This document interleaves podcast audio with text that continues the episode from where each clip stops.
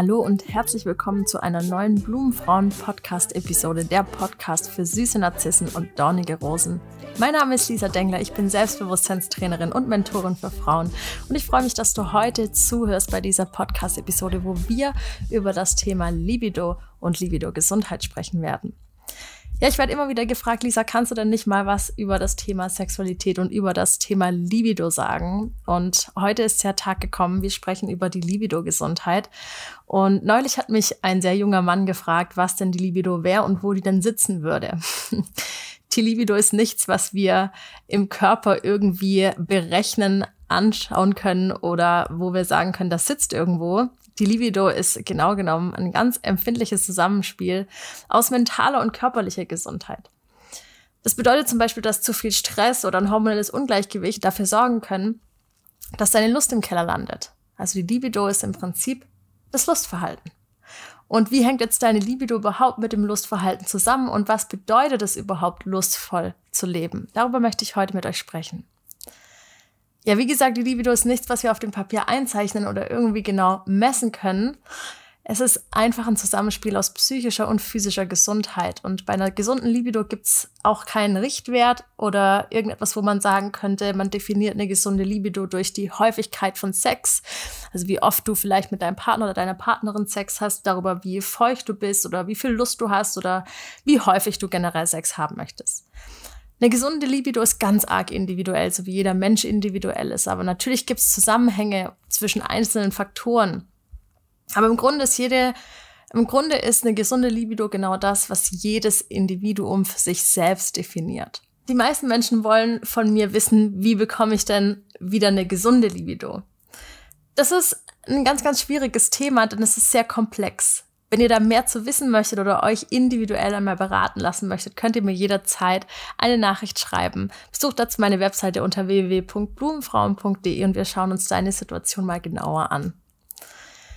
Ja, also es kann verschiedene Gründe dafür geben, weshalb du das Gefühl hast, dass deine Libido vielleicht gerade gesunken ist, nicht am Start ist, was auch immer. Wenn du das Gefühl hast, dass du schon über sechs Monate lang irgendwie keine Lust empfindest oder dass es nicht mehr so ist, wie du es vielleicht mal empfunden hast, dass dich was belastet oder dass du aus deinem natürlichen Gleichgewicht raus bist, dann darfst du wirklich mal näher auf deine Libido schauen und vielleicht auch auf mögliche Ursachen für deinen Libido-Verlust. Ganz am Anfang möchte ich natürlich noch erwähnen, dass ich keine Medizinerin bin Heilpraktikerin oder ähnliches. Das heißt, wenn du da vielleicht irgendwelche gesundheitlichen Einschränkungen, hormonelle Disbalancen hast, darfst du da sehr gerne die medizinische Vertrauensperson deiner Wahl zu Rate ziehen. Generell kann man trotzdem sagen, die hormonelle Verhütung ist einer der Nummer eins Libido-Killern, nämlich das Thema Pille und hormonelle Verhütungsmittel. Die haben nämlich einen ganz großen Einfluss auf deinen Hormonhaushalt, deine Libido und auch auf deine psychische Gesundheit. Hormonelle Verhütung kann sehr schlecht für dein Sexleben sein, weil sie einfach Hormone abschaltet, die für die Libido sehr wichtig sind. Und Frauen, die zum Beispiel hormonell verhüten, berichten Studien zufolge von weniger Sex, weniger Lust, weniger Erregung und auch weniger Orgasmen. Und das dürfen wir einfach so mal stehen lassen, das dürfen wir einfach mal so in den Blick nehmen. Und ich mag dir da vielleicht mitgeben, dass du, wenn du hormonell verhütest, vielleicht mal mit deiner Gynäkologin oder deinem Gynäkologen darüber sprichst, ob du alternative Verhütungsmethoden finden kannst. Ja, was kann noch ein Grund sein dafür, dass wir keine Lust auf Sex haben? Das sind zum Beispiel Schmerzen beim Sex, vaginale Trockenheit, Vaginismus, aber auch ähm, durch Hormone, durch hormonell Verhütung bedingter Vaginismus. Hormone haben generell einen großen Einfluss auf deine Libido und so gibt es natürlich auch hormonelle Veränderungen, wie zum Beispiel die Schwangerschaft oder die Wechseljahre. Auch das kann Einfluss haben auf deine Lust. Hormonelle Dysbalancen gibt's auch und da könnt ihr euch super gerne beim Internet informieren. Ich rate das sowieso der ein oder anderen, die vielleicht das Gefühl hat, sie hat einen unregelmäßigen Zyklus oder irgendetwas ist vielleicht nicht im Gleichgewicht, da mal auf die Hormone zu schauen. Und natürlich zu guter Letzt können auch Krankheiten ein Grund dafür sein, dass wir naja, nicht so viel Lust auf Sex haben. Ob das Depressionen sind, Angststörungen, irgendwelche psychischen Krankheiten, aber sonst auch diverse Krankheiten mit Krebs in Verbindung stehen, Herzkrankheiten oder Krankheiten, bei denen du Medikamente einnehmen musst.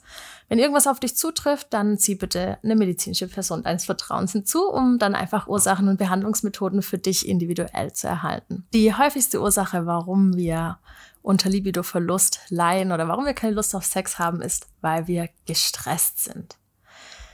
Ja, wer von uns ist nicht gestresst? Ne? Wir haben ja schon mal darüber gesprochen. Wir leben in einer Stressgesellschaft, einer Stresskultur. Alles ist super stressig.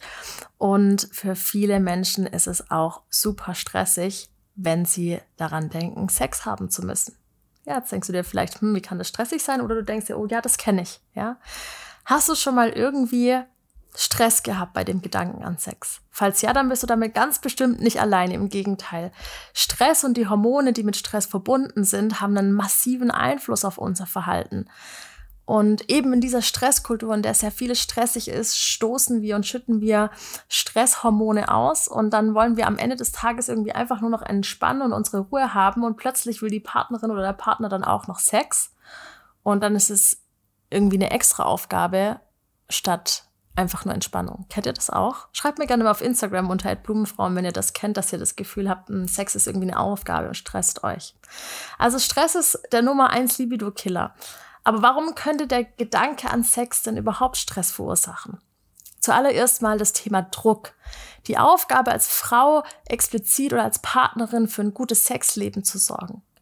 Manche Frauen haben sogar das Gefühl, sie müssen ihrem Partner, ihrer Partnerin zur Verfügung stehen. Ja, ich habe mich schon oft mit Frauen unterhalten, die sagen, ja, es ist meine Aufgabe als Frau, mit meinem Mann Sex zu haben, auch wenn ich keine Lust habe. Und das ist ganz viel Druck. Auch Leistungsdruck gehört zu diesem Druck. Ja, ich möchte ja die Männer natürlich nicht rausnehmen. Ja, Gedanken so wie hoffentlich mache ich das richtig, gefällt ihr das, gefällt ihm das. Dieser ganze Druck, den wir ständig haben und dann in Gedanken gehen. Aber auch Schönheitsideale und Bodyshaming kann dazu führen, dass wir Stress haben, wenn wir an Sex denken.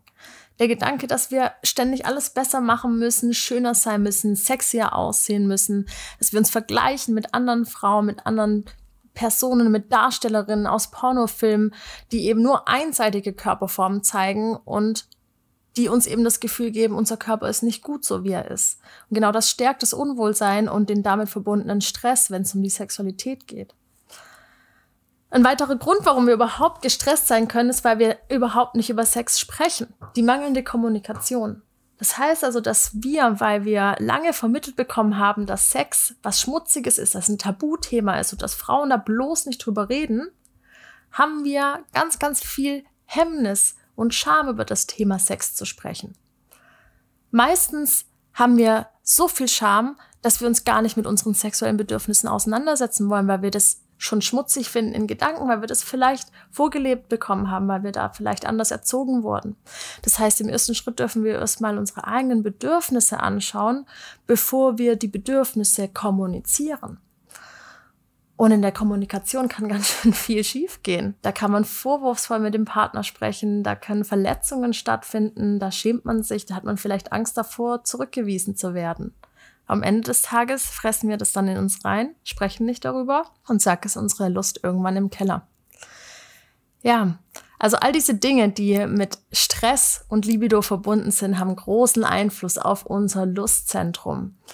Und ich lade dich dazu ein, deine Libido in Schwung zu bringen, indem du bewusst in diese intime Verbindung gehst, denn die kann sehr entspannend und sehr stärkend sein. Entscheid dich bei Stress vielleicht gerne mal bewusst mit dir allein intim zu werden, mit deinem Partner, mit deiner Partnerin intim zu werden. Besonders der weibliche Orgasmus schenkt ganz, ganz viel Kraft und Energie und aus dieser Kraft kannst du schöpfen. Ja, Lust auf Sex ist ein Ausdruck von deiner mentalen und von deiner körperlichen Ausgeglichenheit. Und wenn du dich mit deiner weiblichen Schöpferkraft verbindest, dann ziehst du ganz automatisch Lust in dein Leben. Zum Beispiel durch Masturbation. Du musst nicht immer Lust auf Sex haben oder Lust auf Intimität haben, um intim zu werden. Du kannst auch einfach mal dir bewusst Zeit nehmen, dir einen Tag im Kalender eintragen, wo du dir bewusst Zeit nimmst, wo du und dein Partner dir bewusst Zeit nehmen, um in die Verbindung zu gehen. Steiger deine Bewusstheit für das Thema Sexualität. Regelmäßiges Masturbieren ist übrigens auch sehr gesund und ein Orgasmus schüttet gleich einen ganzen Cocktail von Glückshormonen aus, die sich unter anderem positiv auf dein Stresslevel auswirken. Cool, oder? Generell kannst du dich im Alltag immer wieder erregen lassen, wenn du diese Bewusstheit für Intimität und Sexualität in dir schaffst. Die Erregbarkeit von Frauen ist sowieso ganz faszinierend. Das allein schon eine romantische Nachricht oder, oder eine Serie, in dem irgendwie was angedeutet wird, kann schon das Feuer in dir entfachen. Ja, lass dich da mal wirklich drauf ein und unterdrück es nicht, sondern spür das wirklich, diese Erregung, dieses Ziehen, das in dir auftaucht. Wenn du diese Lust im Alltag verspürst, wenn du ein Buch liest oder einen Film schaust, spür mal wirklich rein und komm dann ganz in deine Weiblichkeit. Ja, du kannst zum Beispiel auch regelmäßig geführte Meditation zur weiblichen Schöpferkraft machen. Schau da einfach mal bei YouTube rein, da gibt's ganz viele tolle Meditationen, aber auch Massagen zum Beispiel. Brustmassagen oder Yoni-Massagen, die du dir selbst geben kannst, ja, das leichte Kribbeln, das du spüren kannst, da liegt deine Kraft. Spür einfach mal rein und atme bewusst in das Zentrum deiner Weiblichkeit. Du kannst dich auch selbst berühren, indem du deine Brüste massierst, indem du dich komplett auf diese Berührung konzentrierst. Diese Konzentration auf die Berührung ist übrigens eins der Dinge, die ich dir zum Schluss noch mitgeben möchte. Wenn du das Gefühl hast, du bist immer wieder gestresst und kannst nicht abschalten und ein bisschen Gedanken bei der Sexualität in der Partnerschaft oder auch alleine, dann lade ich dich dazu ein, dich einfach mal auf die Berührung zu konzentrieren. Wann immer du merkst, du driftest vielleicht gedanklich gerade ab und bist nicht mehr so ganz bei der Sache, besinn dich wieder auf das, was du gerade spürst. Wie fühlt sich das an? Was für ein Gefühl hast du? Wie fühlt sich vielleicht der Arm deines Partners an? Wie fühlt sich der Hals an? Wie fühlen sich die Küsse an? Was spürst du? Sobald du in diese Berührung und das Fühl der Berührung reinkommst, kommst du automatisch in den jetzigen Moment zurück und kannst hier wirklich wahrnehmen und empfinden. Schalte den Kopf immer wieder aus und komm zurück zu dir selbst. Ich freue mich, dass du heute zugehört hast. Und wenn du mehr über dieses Thema wissen möchtest, dann schreib mir doch gerne mal auf Instagram unter atlies-lu oder atblumenfrauen. Ja, wenn du das Gefühl hattest, hier hat vielleicht heute was gefehlt oder du möchtest noch mehr dazu wissen, dann lass mich auch das gerne wissen und wir hören uns dann wieder in der nächsten Blumenfrauen Podcast Episode. Ich freue mich, dass du da warst und wünsche dir alles Gute. Bis zum nächsten Mal. Deine Lisa.